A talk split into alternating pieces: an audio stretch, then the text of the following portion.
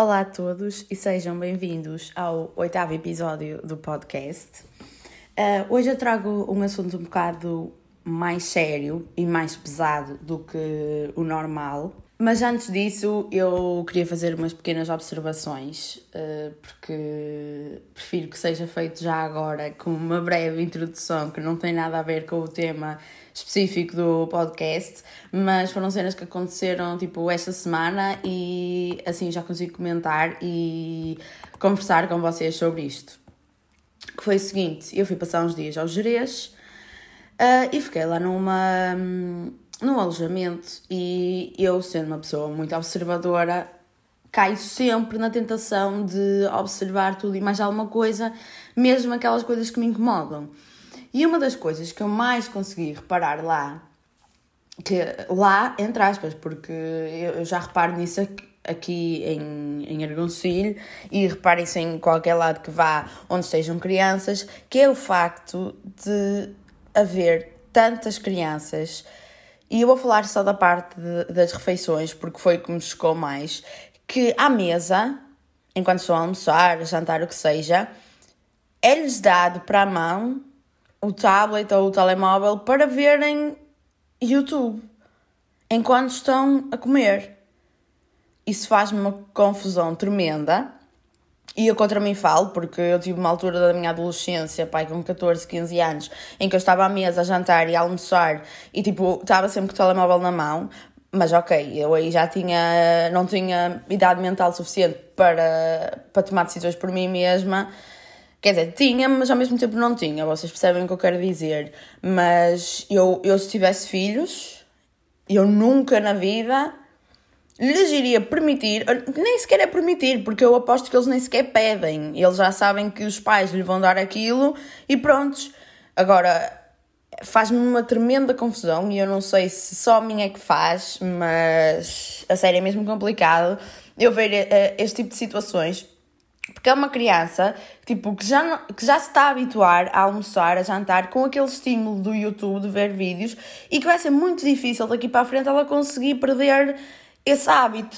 E depois, tipo, talvez quando ela tenha 15, 16 anos, os pais vão estar a reclamar com ela por ela estar com o telemóvel à mesa ou o que seja, ou por não sair de casa por querer estar a jogar, ou por querer estar no computador ou o que seja, sendo que foram eles que lhes cultivaram esse hábito. E é uma coisa que me faz tremenda confusão, porque é uma criança, tipo, as crianças são seres que são feitos para serem estimulados socialmente pelos pais e, e pelas pessoas que estão à volta delas, e ali, na hora das refeições, que tipo, que é das partes mais importantes para uma criança, estão ali coladas a ver vídeos no, YouTube. Tipo, eu não estou contra a utilização de tablets e telemóveis, o que seja em crianças, quer dizer, estou no fundo um bocado. Porque eu sei que é um mecanismo ótimo para os distrair e para os deixar calmos quando eles estão a fazer alguma cena, ok? Eu sei porque eu tenho um irmão com 5 anos. Eu sei que isso, tal como para nós é um ótimo mecanismo de distração, para eles ainda mais o é.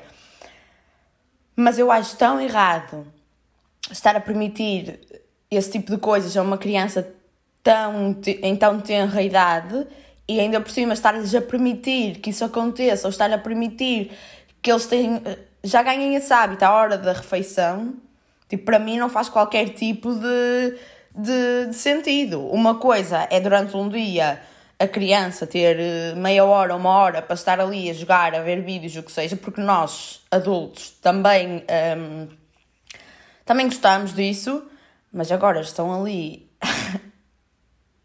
a expor uma criança durante as refeições a esse tipo de conteúdos, e para mim não me cabe na cabeça. E outra cena que também me fez confusão lá, tipo, que só me lembrei, tipo, foi aquele clique no cérebro, são pessoas que ainda usam aquelas vapes. Tipo aquelas canetas, aqueles cigarros eletrónicos, nem sei como é que aquela merda se chama, mas que aquilo deita um fumo enorme e que normalmente, normalmente o fumo até cheira bem. Tipo, qual é o objetivo? Percebem? Qual é o objetivo? E eu percebo pessoas que fumam cigarros, tipo, ok, eu percebo, por causa da nicotina, por causa do suposto uh, sintoma de acalmar a ansiedade, eu percebo. Agora, essas vapes, tipo, o que é que isso vos faz? Coágulos de ar nos pulmões? Tipo, é isso que vocês querem? Jura que faz-me uma imensa confusão. Ok, aquilo até cheira bem. É mais agradável de estar a conviver com uma pessoa que usa vape num espaço fechado do que uma pessoa que fuma cigarros. Ok. Mas, tipo, qual é o teu objetivo? Para que é que estás a usar isso se isso não te traz literalmente nenhum efeito? Acho eu. Tipo, não fiz uma pesquisa aprofundada sobre este tema, mas eu não estou a ver qual seja o efeito que a vape possa reproduzir em alguém.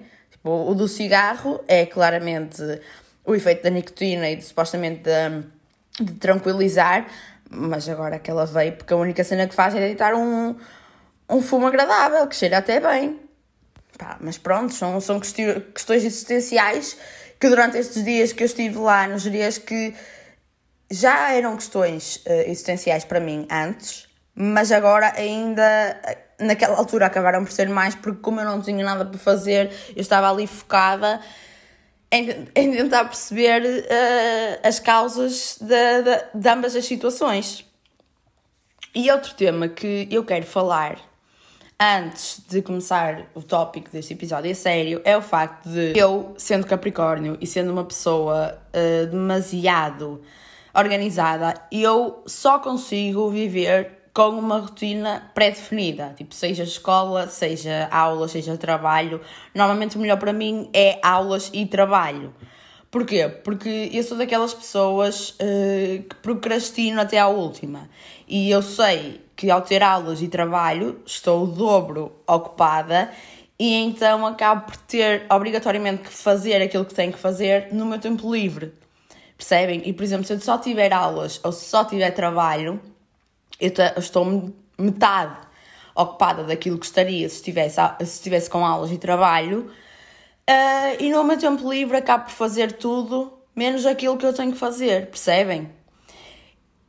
E tipo, as férias sabem bem, sim, sempre se me souberam bem, mas é até certo ponto. Porque tipo, eu já estou naquele ponto das minhas férias que eu estou a pensar, tipo, o que é que eu vou fazer mais?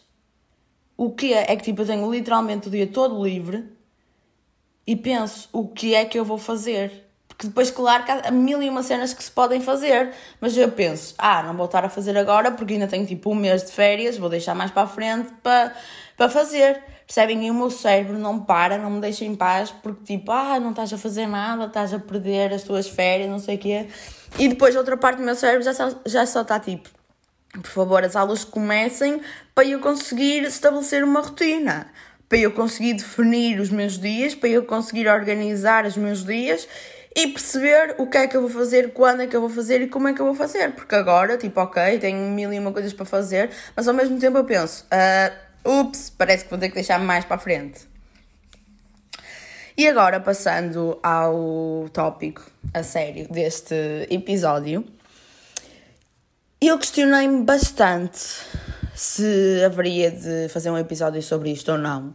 Mas cheguei à conclusão que sim. Porquê? Porque um dos meus princípios de, de vida, eu acho que desde sempre, é compreensão. Tipo, eu, eu sei, eu identifico como uma pessoa super, hiper, mega compreensiva. E por isso é que eu estou no curso que estou, porque até os males mais males eu consigo compreender desde que haja uma causa para. Percebem? E a sério, adoro o facto de eu estar. Adoro o meu curso porque eu sei que não é ser. Um, como é que se diz? Egoísta, nem, nem estar a sub, sobrevalorizar, mas eu sei perfeitamente que eu estou no curso que é certo para mim. Percebem? Porque a minha capacidade extrema de compreensão faz com que eu consiga compreender coisas que para a maioria das pessoas não são compreensíveis. E foi isso que me levou a fazer este episódio e a falar sobre como é viver com uma doença mental, sobre a minha experiência, porque pá, não sei se há pessoas a passar por isto, quer dizer, claramente que há, não é? Mas não sei se há pessoas que ouvem o, o podcast que passam por isto. Mas eu assumo que sim, porque a doença, a, a saúde mental cada vez é uma coisa que tem que tem mais influência nas nossas vidas, influências, é, influência entre aspas, é uma coisa que cada vez está a ser mais falada e ainda bem. E as pessoas cada vez, mais, cada vez mais percebem a importância que uma boa saúde mental tem no nosso dia a dia. Pá, eu decidi trazer este, este tema para aqui, porque apesar de ser um tema pesado e não ter nada a ver com, aquele, com o resto dos episódios que, que já saíram, tipo, ok, só foram sete, mas são sempre numa, numa versão mais, entre aspas, cómica. Uh, este episódio pá, pode ter umas piadas engraçadas, umas piadas que eu faço, que é para lidar com uh, os meus traumas, mas acho que de engraçado não vai ter muita coisa. E pronto, começando, uh, eu sempre fui uma criança ansiosa, tipo, sempre. Eu lembro-me perfeitamente de andar na pré, na pré-escola, tipo, dos 3 aos 6, e eu não queria almoçar lá, tipo, não queria porque eu sempre fui uma picky eater, ainda hoje sou, tipo, não é qualquer cena que eu consigo comer, e é nomeadamente por causa da textura, nem é por causa do sabor, percebem? Eu não consigo comer legumes, por exemplo, por causa da textura, mas se for na sopa passada, eu como, tipo, e adoro, percebem? Mas a textura faz-me confusão. Pronto, e era um do, uma das minhas ansiedades na pré-escola, era o almoço. Porquê? Porque podia ser sempre uma cena que eu não ia gostar. Pronto, e depois eu acabava sempre, juro, eu andei na, na pré e eu lembro-me, eu lembro-me disto, tipo, eu tenho uma memória terrível, mas disto eu lembro-me a minha educadora de infância chamava-se Zélia e tipo, ela era a pior daquela escola. Nós tínhamos três lá, mas ela era péssima, tipo, não era péssima, mas ela era má, percebem? Aquele má que está a ser má, está a ser exigente para tu seres uma pessoa melhor. Tipo, ela tinha pai de 60 anos na altura, agora deve ter uns 80. E eu lembro-me quando ia almoçar, o meu maior medo era que ela ainda estivesse lá e eu olhava para fora, porque lá na cantina tínhamos. Um, as janelas e eu conseguia ver o carro dela estacionado, porque ficava sempre no mesmo sítio e era um carro vermelho. Tipo, e se eu entrasse na cantina e o carro dela estivesse lá, eu ainda ficava mais nervosa do que o normal já. E quantas e quantas vezes é que eu acabava por vomitar-me toda lá no, no meio do refeitório por causa da ansiedade, percebem?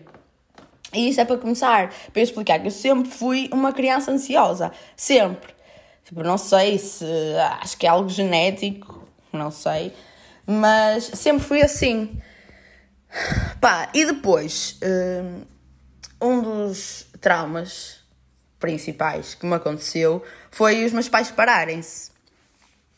Separaram-se quando eu tinha 6 anos, tipo, e o pior não foi isso. O pior era mesmo as discussões que eles tinham diariamente em frente a uma criança de 6 anos, percebem? A separação deles foi ótima para mim, porque eu sei e ainda hoje digo que os meus pais se davam melhor separados do que juntos, uh, mas é aquelas cenas que os adultos não conseguem controlar, mas deveriam ser melhor, uh, mais capazes de controlar isso, porque têm efeitos, eu diria, irreversíveis na, na vida de uma criança. Porque, tipo, uma criança não está apta para ver os, os seus cuidadores a discutirem 24 sobre 7, não é? E eu também me lembro quando era miúda, eu sofria muito, muito, muito dores de cabeça. Tipo, até hoje eu não sei qual era a causa de, porque eu já não sofro assim tanto, mas eu lembro-me que chegava a ir às quatro da manhã para o hospital com a minha mãe, tipo, eu ia ao caminho todo de carro a gritar por causa das dores de cabeça. Pá, prontos, eu sempre, sempre fui uma criança ansiosa, sempre. Eu lembro-me que, que o meu pai, ele era completamente louco por motas, e eu lembro-me, tipo, eu na minha cabeça imaginava cenários em que a moto pudesse, tipo, arder e ele pudesse falecer naquele sentido, percebem? E eu sempre tive esse, essa ansiedade dentro de mim. Lembro-me perfeitamente quando a minha mãe ia jantar com as amigas, eu ficava com a minha avó, tipo, eu fazia um escândalo ridículo, tipo, gritava, puxava os cabelos para ela não ir, percebem? Tipo, eu não tinha razão para não a deixar ir, era só a, a ansiedade de separação, percebem? E tipo, já não tinha propriamente 5, 6 anos, já devia ter uns 7, 8, já era mais crescidinha, já não devia ter essa ansiedade tão grande de separação. Mas pá, se calhar talvez por causa da separação dos meus pais, isso ficou um bocado mais. Acabou por ser mais incentivada essa separação da ansiedade, ansiedade de separação. Desculpa, estou a pensar sempre na palavra, em, uh, na palavra em inglês e acaba por sair mal. Mas pronto, isso da escola, isso de eu não deixar a minha mãe ir sair à noite sem fazer escândalo, são características que eu me lembro perfeitamente e são comportamentos que eu tinha bastante assiduamente. Um, pai, que, que atualmente me deixaram a perceber que eu sempre fui uma criança ansiosa. E claro que a acrescentar a isto aconteceu a pior coisa que me aconteceu já na vida, que foi o meu pai falecer. E eu sei que, tipo, isto é daqueles assuntos que eu não me importo de todo. Desculpem, foi interrompida, mas eu estava a dizer que é daqueles tópicos que eu não me importo de todo de falar e por isso é que eu estou a falar sobre isto aqui. Mas eu sei que as pessoas à minha volta tipo, têm sempre receio de falar sobre o falecimento do meu pai, tipo, sempre.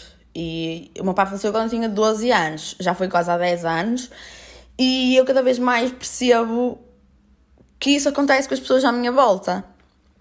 E uma cena que eu ficava triste quando era mais nova era o facto das pessoas começarem, ai, meu pai isto, meu pai aquilo, tipo, e eu sentia, porque, ok, meu pai não está cá, não vou estar a falar de nada. Mas é uma cena que hoje em dia eu já me, já me interiorizei de que isso aconteceu e então já não me faz diferença uh, as pessoas falarem sobre isso. Mas quando eu era mais nova fazia, porquê? Porque lá está, eu não, não tinha capacidade mental nem emocional para conseguir lidar com, com esse problema. E pronto, uh, back at what I was saying. É um tópico que eu não me importo de falar sobre e sinto que ao falar sobre isto estou a deitar para fora aquilo que eu durante muito tempo não fui capaz de fazer. Mas pronto, o meu pai faleceu uh, quando tinha 12 anos. E o que é que aconteceu? Ele teve um acidente de moto uh, e eu estava em casa, lembro-me que já estava de pijama, tipo eram 7 da tarde, numa tarde de verão. Foi dia 14 de julho. Eu estava em casa já de pijama, uma pijama de Hello Kitty, e um amigo dele liga-me. E, a minha e a minha música do telemóvel na altura, nunca mais me esqueço, era a Payphone dos Maroon 5. O meu toque do telemóvel era essa música. São cenas que, estão a ver, não são nada úteis para a minha vida, mas que eu não me esqueço. E enquanto cenas que realmente eram importantes, eu esqueço-me porque a minha memória é terrível. Uh, e pronto, o amigo dele ligou-me e eu, como assim? Ele está-me a ligar, isso é estranho. E pediu para passar à minha mãe. Eu tipo, não, isto ainda é mais estranho, porque é que ele quer falar com a minha mãe? E depois a minha mãe explicou, mãe, não sei o quê, ele ligou porque o teu pai teve um acidente ali naquele sítio, vamos lá, porque já chamaram a ambulância, não sei o quê. E eu a bater mal já com aquela merda, tipo, meu pai teve um acidente, como assim, porque é que está lá a ambulância? Ele já teve mil e um acidentes, nunca foi preciso a ambulância, para que é que está lá a ambulância? Olha, vocês não imaginam, tipo, eu chego lá e está lá uma, uma ambulância do INEM, um carro do INEM, tipo, a moto no chão, tipo, um cenário completamente terrível, um cenário horroroso, que, tipo, que eu passo por aquele sítio e eu, é inevitável eu lembrar-me desse cenário. Tipo, é inevitável eu recordar-me desse cenário, porque, tipo, eu tinha 12 anos, eu estava ali de pijama, estou a ver, uma criança mesmo vulnerável, porque, pá, eu não tinha noção do que é que estava a acontecer, e é mais isso que me incomoda, eu olhar para trás e eu ver que eu era só uma criança de 12 anos a tentar lidar com, com aquilo tudo que estava a acontecer, percebem? Pai, depois eu lembro-me que eu estava a tentar espreitar para dentro da ambulância e tipo, só via uh, os pés, não via mais nada, só via os pés do meu pai, mais nada. E depois, o que eu me lembro foi que estavam lá os amigos dele a conversar, o que é que se tinha passado, que até hoje não conseguem explicar o que é que aconteceu. Dizem que ou ele ia tentar fazer um peão de moto, ou deu-lhe alguma coisa e ele não conseguiu controlar a moto. Prontos, nunca soubemos porque o meu pai nunca foi capaz de contar uh, o que é que realmente se tinha passado. Mas uh, lembro-me que eles contaram que a sorte dele, para não ter falecido logo no local, foi que atrás deles vinha uma enfermeira tipo, no carro atrás deles, porque estava o meu pai de moto, estava o carro dos amigos e outro carro atrás. E nesse carro atrás estava lá uma enfermeira que foi capaz de lhe fazer uh, as, as tentativas de reanimação e de o virar para o lado quando ele caiu da moto, tudo isso. Pronto, e depois eu lembro-me que fomos para o hospital, tipo, fomos atrás do, do, da ambulância para o hospital e ele nem sequer foi para o hospital da feira, foi para um hospital de Gaia e eu tipo, what the fuck is that? eu não conheço nada disto, eu nem sequer sei onde é que estou. Pronto, e depois eh, ele deu entrada nos cuidados intensivos e ficou com eh, um estado de coma induzido. E tipo, eu ficava possessa sempre que ia ao hospital porque eles não me deixavam vê-lo. Percebem? Porque eu era uma criança, porque eu tinha 12 anos e porque ele estava nos cuidados intensivos e eu não podia entrar, não sei o quê, não sei o que mais.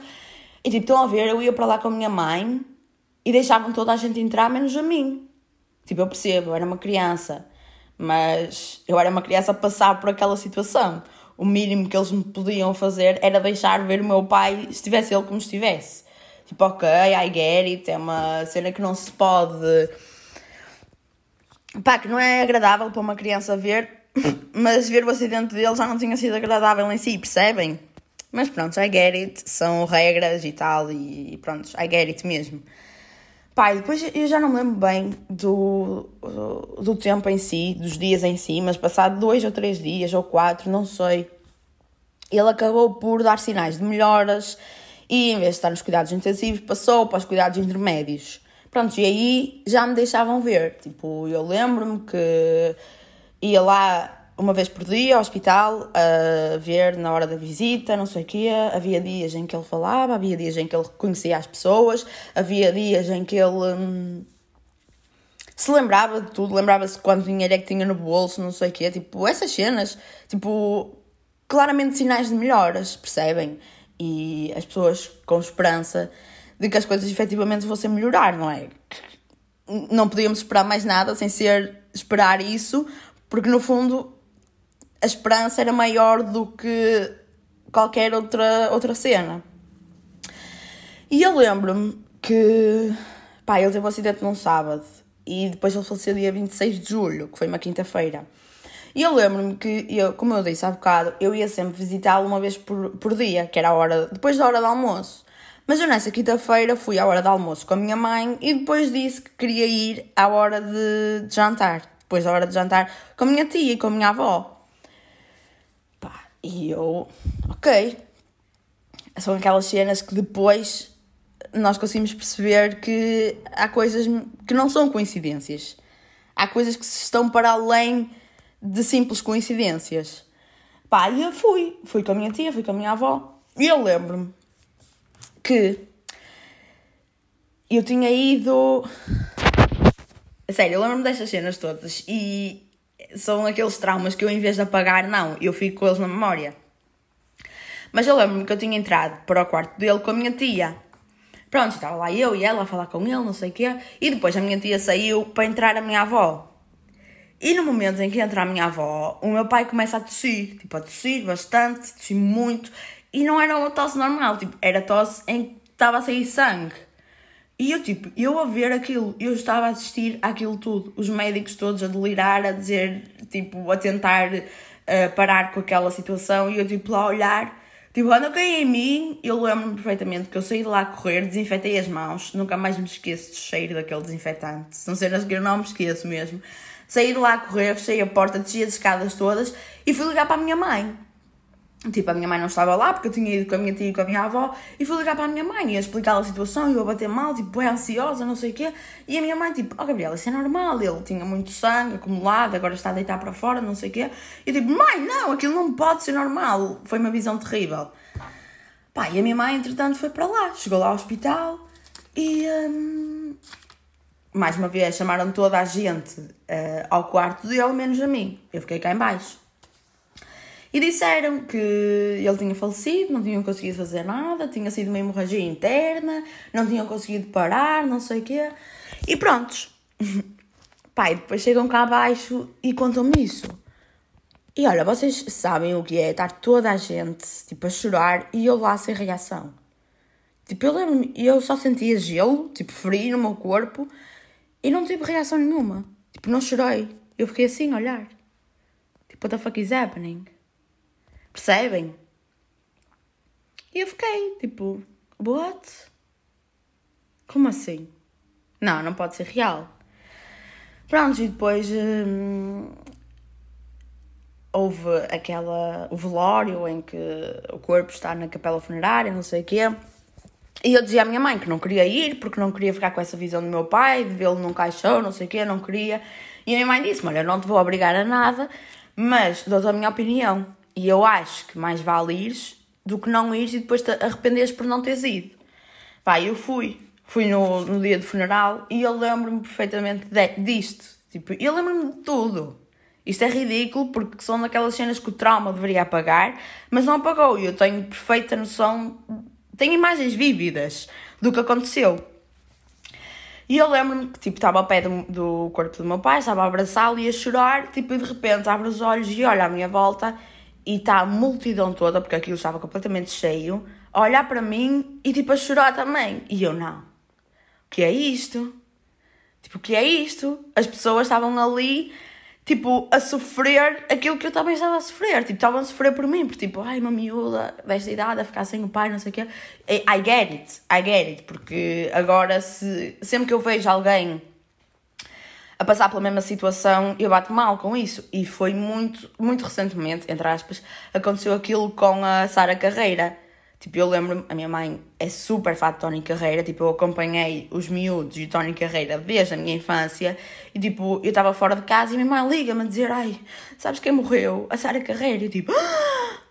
e depois fui ver, tipo, eu fiquei a bater bué de mal com aquilo. Porquê? Porque eu sei perfeitamente o que é passar por isso. E eu sei perfeitamente o que é passar por isso. E eu lembro-me que na altura até tuitei, porque as pessoas têm sempre aquela necessidade de dizer: ah, uh, só porque é alguém famoso fazem este escândalo, se fosse outra pessoa qualquer não faziam escândalo nenhum. E eu, tipo, eu lembro-me perfeitamente do que eu disse, porque é, é mesmo real. E são pessoas que têm zero empatia. Tipo, claro que nós ficamos, Claro que qualquer pessoa fica afetada com qualquer morte que seja, mas quando tu conheces a pessoa conhecer, entre aspas, é óbvio que vais ficar muito mais afetado.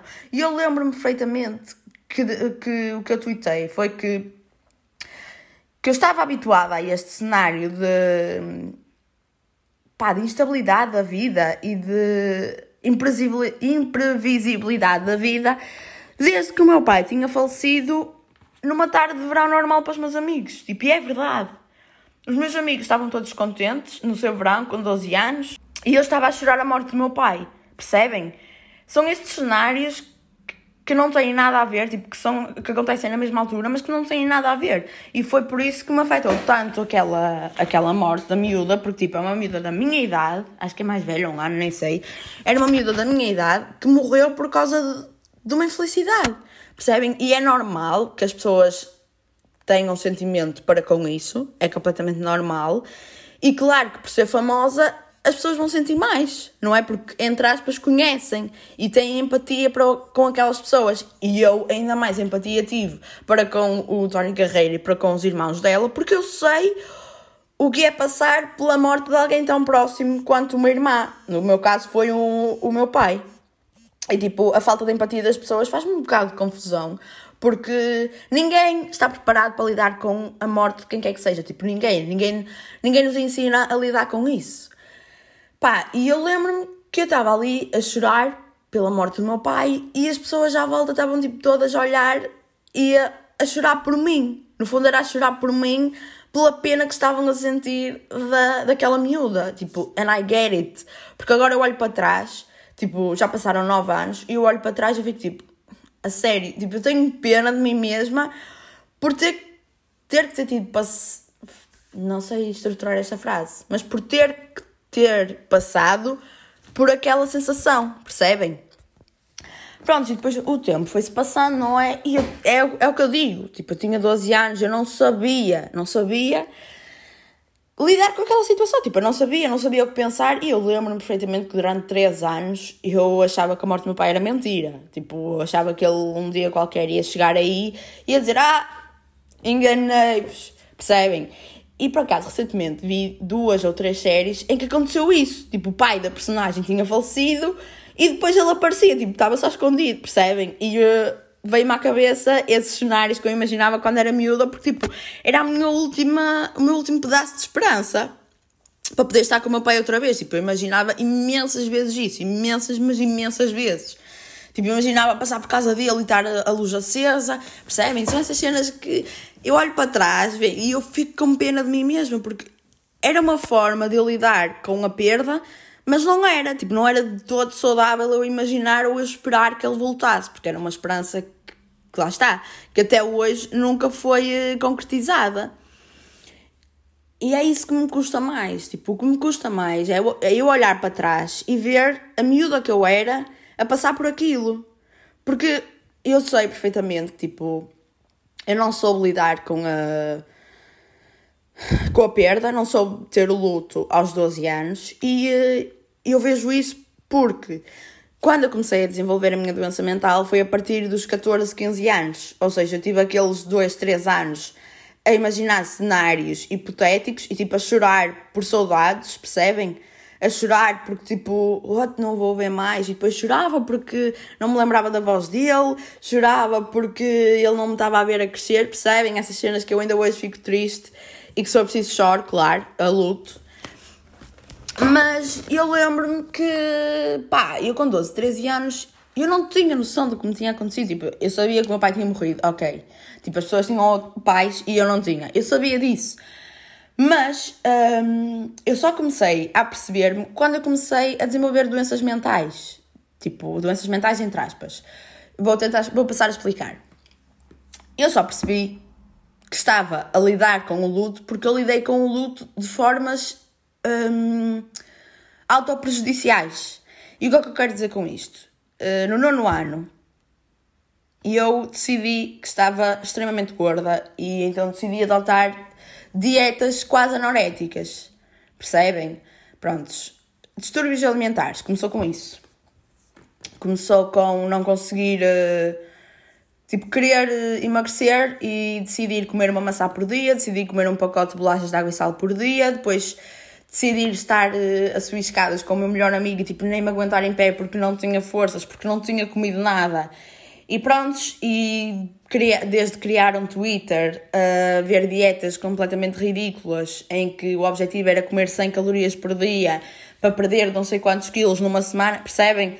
Pronto, o primeiro passo foi distúrbios alimentares, também muito relacionado com o facto de eu ter deixado de praticar patinagem artística, mas pronto, eu estava com com medo de engordar, não sei o quê. Essa era do Tumblr também não veio facilitar muita, muitas coisas, em que o objetivo de vida das crianças miúdas era ter, ter um tie gap e eu, tipo, nunca me foi possível isso, porque eu nunca tive pernas magras, prontos. E depois eu entrei para o secundário. Tipo, eu entrei para o secundário e comecei, prontos, uh, a ter mais maturidade.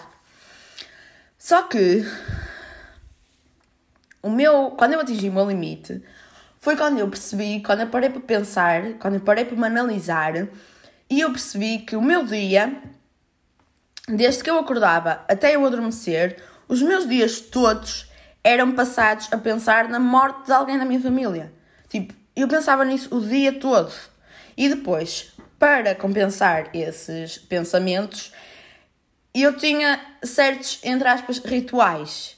Que é, prontos, eu vou-vos aqui ler o esquema que a minha psicóloga me fez para explicar a minha doença mental, que é um transtorno obsessivo compulsivo, que em inglês é aquilo do OCD, que muitas vezes aparece associado às limpezas e assim, mas pronto, em português é transtorno obsessivo compulsivo, que pode vir de três fatores. Pode ser uma herança genética ou disfunção neuroquímica, pode ser por influências ambientais ou pela aprendizagem e pode também ser por causa de um indivíduo hipersensível que está associado a perfeccionismo e culpa excessiva, que é o meu caso.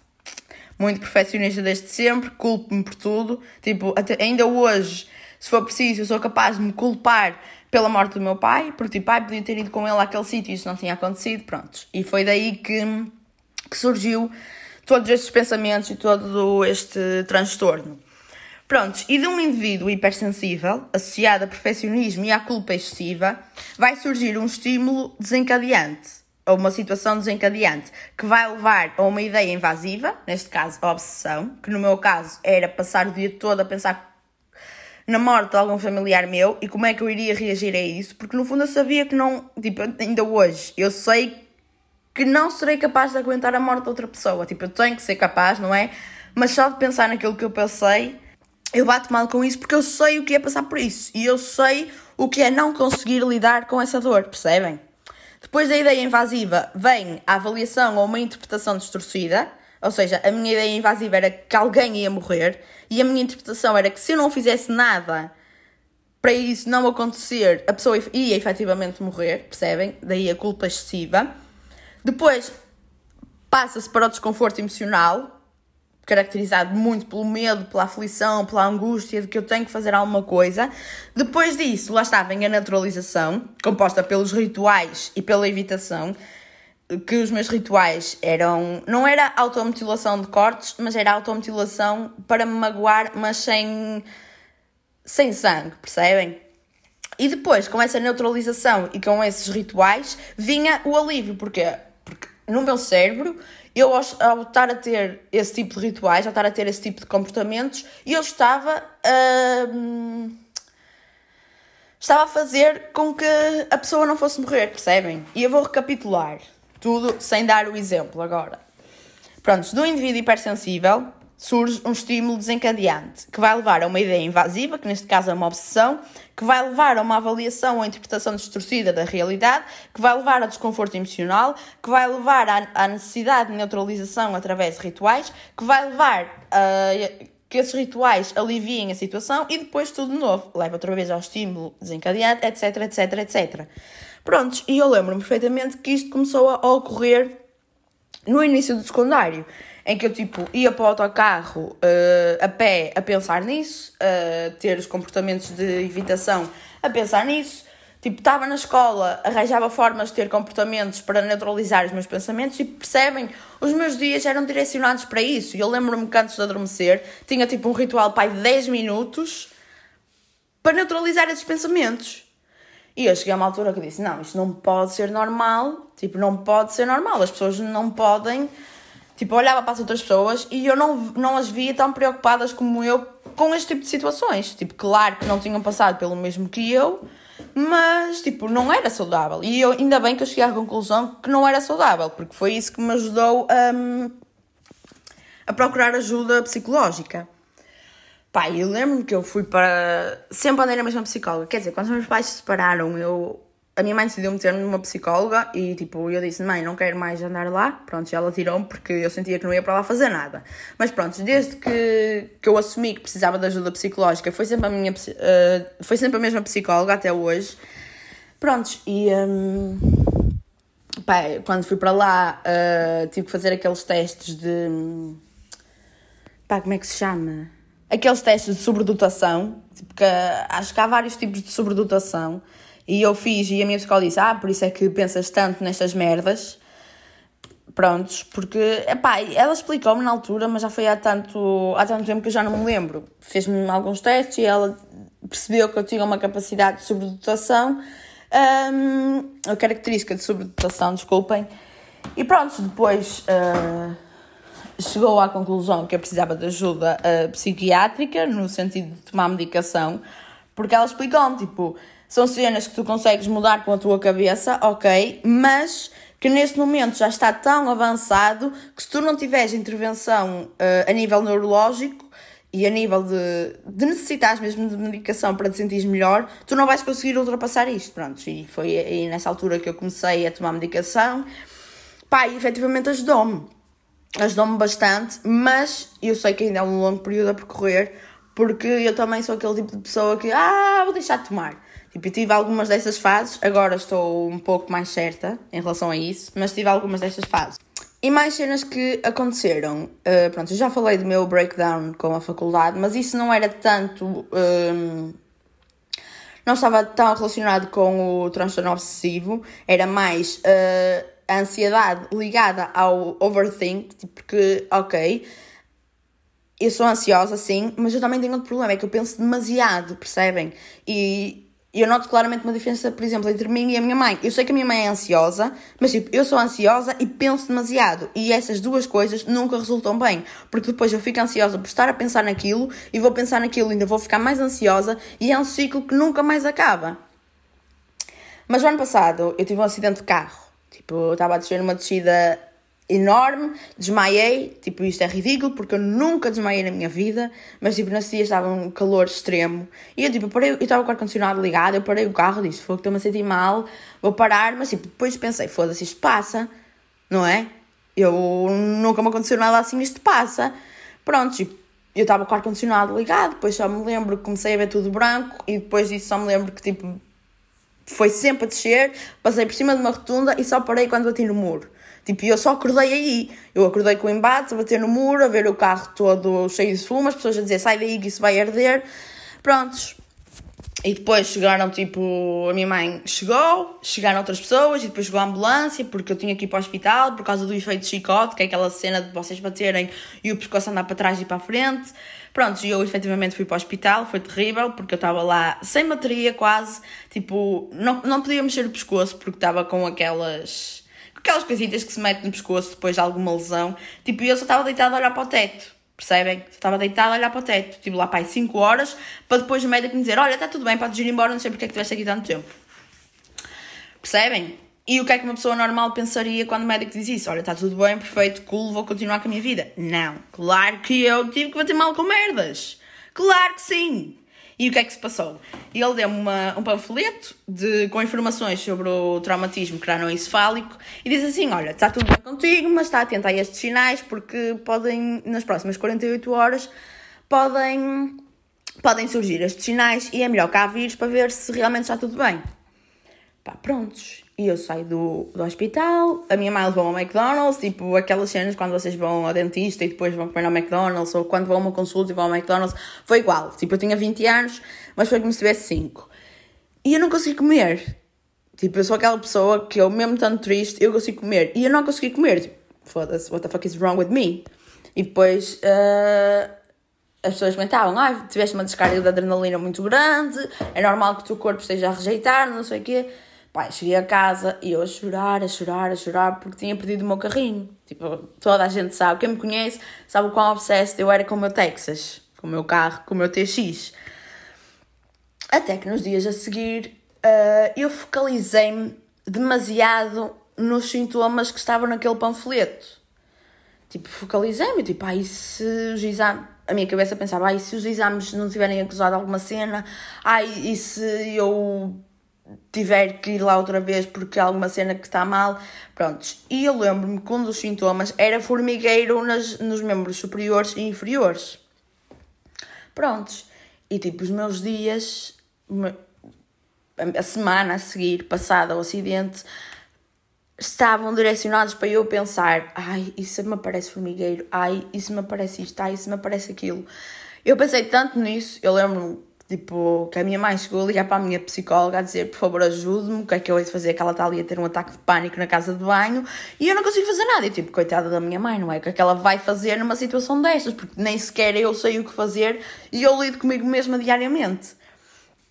Pá, e eu depois comecei a desenvolver os sintomas de formigueiro nas pernas e nos braços.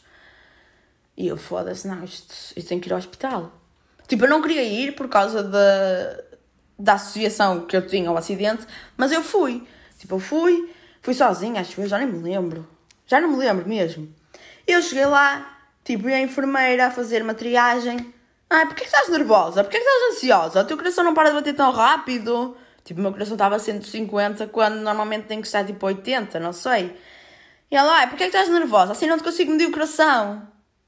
E eu, tipo, Olha, não sei, talvez porque eu tive um acidente recentemente ou com sintomas que uh, preocupantes que disseram para eu vir aqui, não sei o quê. E ela, ai, é sério, tens de acalmar para eu te conseguir medir o coração. E eu, ah, obrigada, sério, nem sequer tinha pensado nisso antes. Prontos, e depois ela me deu tipo, uma pulseira laranja ou amarela, já nem sei, eu tipo, ah, what the fuck is that? Tipo, é assim tão urgente esta merda? E eu, pronto, já bati mais mal com merdas. E depois fui para uma parte em que não tinha rede. Tipo, não tinha rede. E a enfermeira que estava lá comigo deu-me um calmante. E eu só me lembro de, passado pai 5 minutos, ela passou outra vez à minha beira e eu, olha, foi você que me deu a pastilha? E ela, sim. Porquê? E eu, olha, estou com muito sono. E ela, podes dormir, não te preocupes. E eu aterrei lá, adorei. Esse sedativo, adorei, adorei mesmo. E depois só acordei quando elas me estavam a levar para fazer uh, outra vez raio-x e para ver se estava tudo ok.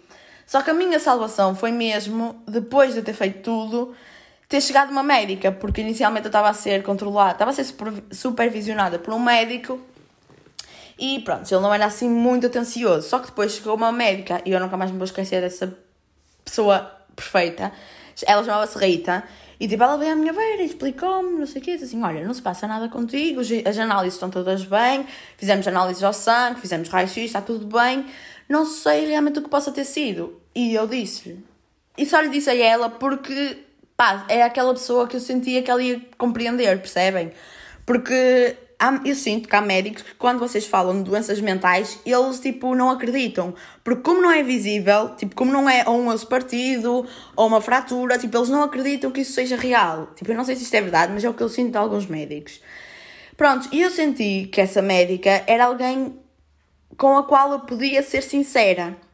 E eu disse, olha, eu não sei se isto está relacionado, mas eu sofro de ansiedade, uh, não sei se pode ter sido uma crise de ansiedade. Ela, pronto, não me digas mais nada porque está explicado. Todos os sintomas que tu tiveste são relacionados com uma crise de ansiedade e eu só precisava que tu me desses a certeza. E eu, ah, ok. Porque eu lembro-me que nessa altura, tipo, eu emagreci 5 quilos uma semana porque eu não conseguia comer. Não conseguia comer. E eu sempre fui uma pessoa que, já disse e volto a repetir, eu nunca tive qualquer tipo de dificuldade para comer. Mas nessa altura, tipo, não conseguia. Porque eu estava constantemente preocupada com os sintomas que podiam surgir, percebem? E acabaram por surgir porque eu não parava de pensar naquilo. Eu estava mesmo a ser hipocondríaca.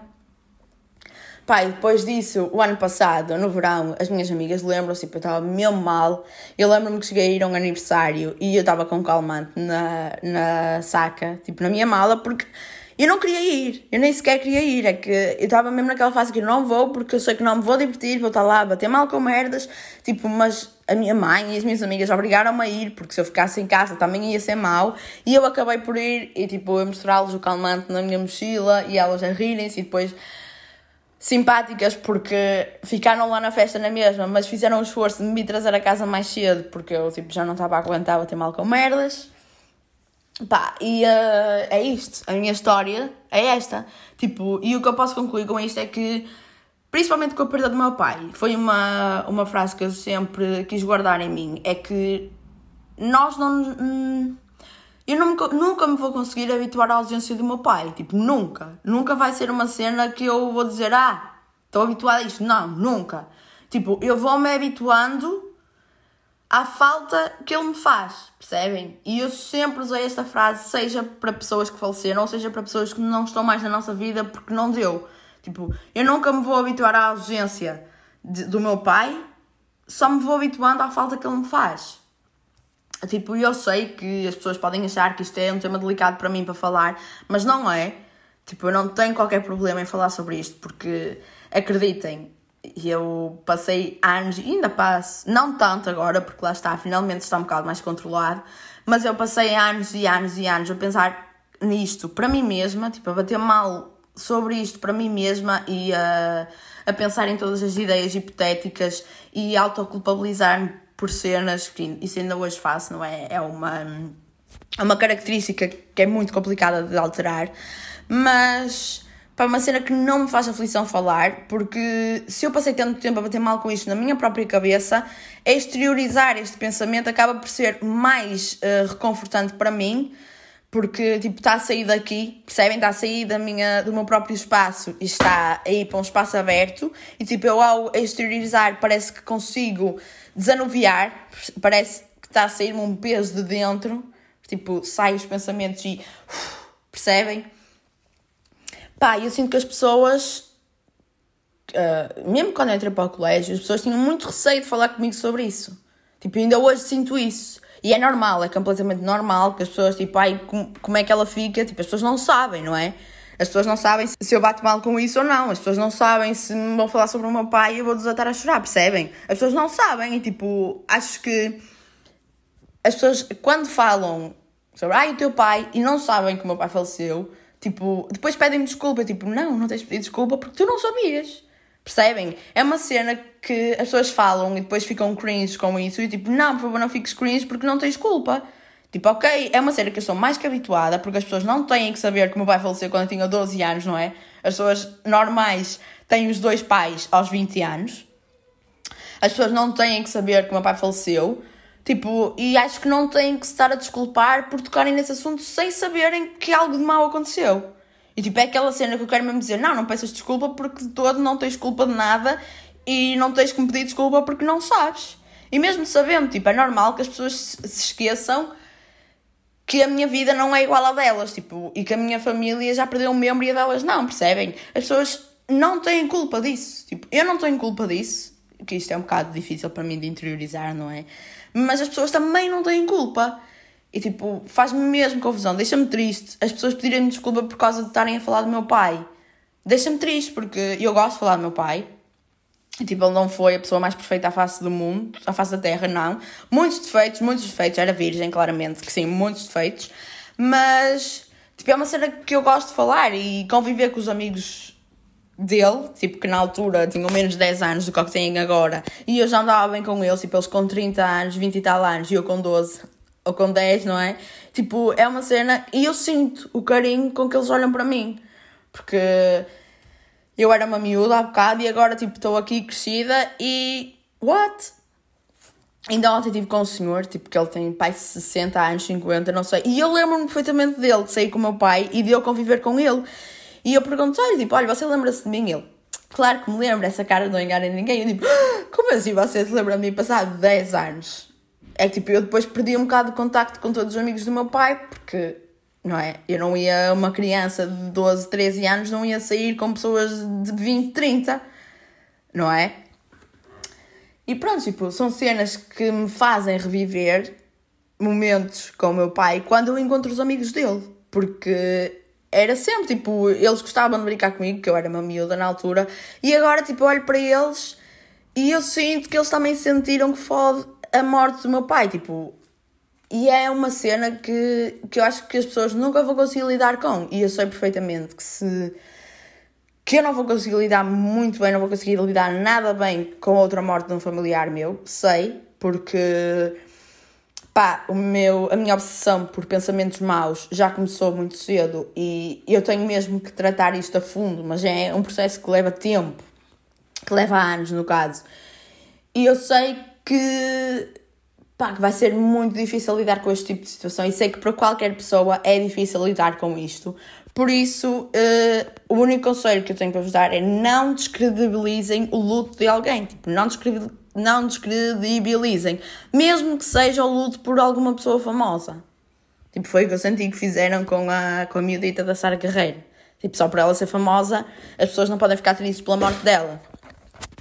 Prontos, e eu espero que vocês tenham gostado deste episódio. Uh, espero que alguém que precise de sentir que não é o único no mundo tenha gostado deste episódio e tenha ouvido, porque eu sentia muito isso, sentia muito que era só eu que tinha doença mental e era só eu que batia mal com merdas, mas tipo, ao longo dos anos a gente vai percebendo que não. A gente vai percebendo que cada pessoa está ali a lutar contra ela mesma. Umas mais que outras, claro, mas a necessidade de compreensão que eu sempre senti é aquela que eu quero passar às pessoas que necessitam dessa compreensão, porque eu sempre fui demasiado compreensiva e eu quero mesmo que pessoas que estejam a passar por uma fase menos boa ou que estejam a tentar lidar com o que quer que seja percebam que aquele clichê de o tempo cura tudo, não, o tempo não cura tudo. O tempo ajuda a cicatrizar, só. A ferida vai ficar ali para sempre, seja cicatrizada ou não, percebem? Percebem o que eu quero dizer? Tipo, a ferida vai estar sempre ali. Mas há umas que cicatrizam melhores que outras e há outras que que acabam por cicatrizar mesmo bem e nem se nota, e há outras que ficam ali sempre a cicatriz e tipo, vocês nunca se vão, ser, nunca se vão esquecer.